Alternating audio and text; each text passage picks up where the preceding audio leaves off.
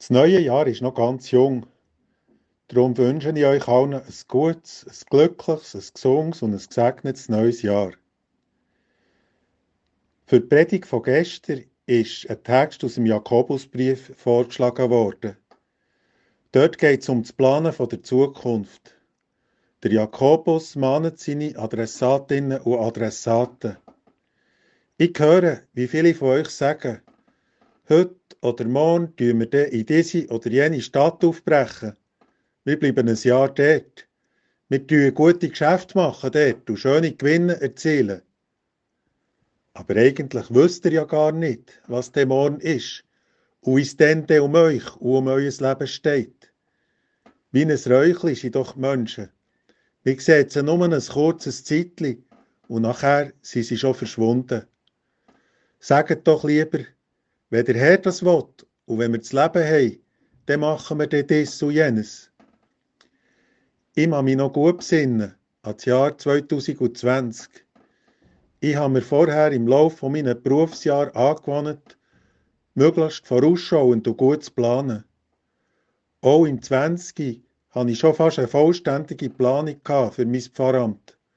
Und dann ist die Pandemie. Und wie ein Kartenhaus sind meine Pläne zusammengebrochen. Es hat mich gedacht, es sei wirklich schade um all die Zeit, die ich dafür aufgewendet habe. Dann zumal sagt der Jakobus seinen Leuten, planet doch eure Zukunft nicht in einer Haltung, wie wenn es total selbstverständlich wäre, dass alles gäng so weitergeht wie bisher.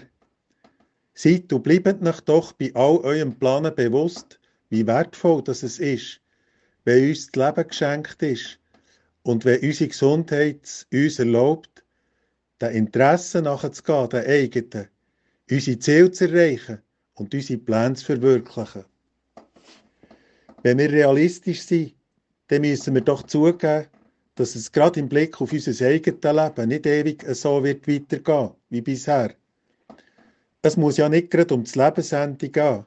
Nein, schon eine schwere Krankheit lenkt, für unsere Pläne über einen Haufen zu stossen. Vermutlich habt ihr das auch schon erlebt. Und vielleicht verstehen wir das mahnende Anliegen vom Jakobus am besten, wenn wir lernen, auch gern daran zu denken, dass unerwartete Abschiede und Verluste kommen können. Ja, das, was uns heute geschenkt ist, an Lebensmöglichkeiten, kann morgen schon sehr anders sein. Darum ist es gut, wenn wir jeden Tag dankbar sind für das, was uns im Hier und im Heute geschenkt ist.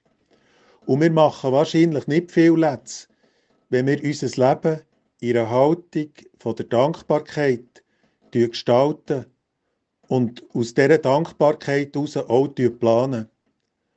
So werden wir angeleitet, für einen Frieden tätig sein.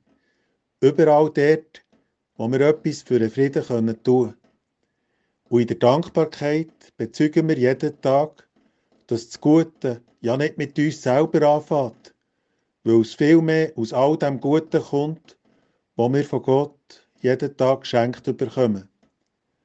Und Dankbarkeit stiftet unseren Glauben gäng wieder an, mehr zu sein als eine bloße Ideologie, indem dass wir nämlich tätig werden in der Liebe und einen Glauben mit Hängen auf uns leben.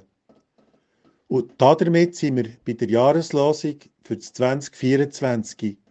Die heisst, macht, dass alles bei euch in der Liebe geschieht. Mein Name ist Kaspar Kunz und ich arbeite als Pfarrer in der Kirchgemeinde Zillis, Schamserberg.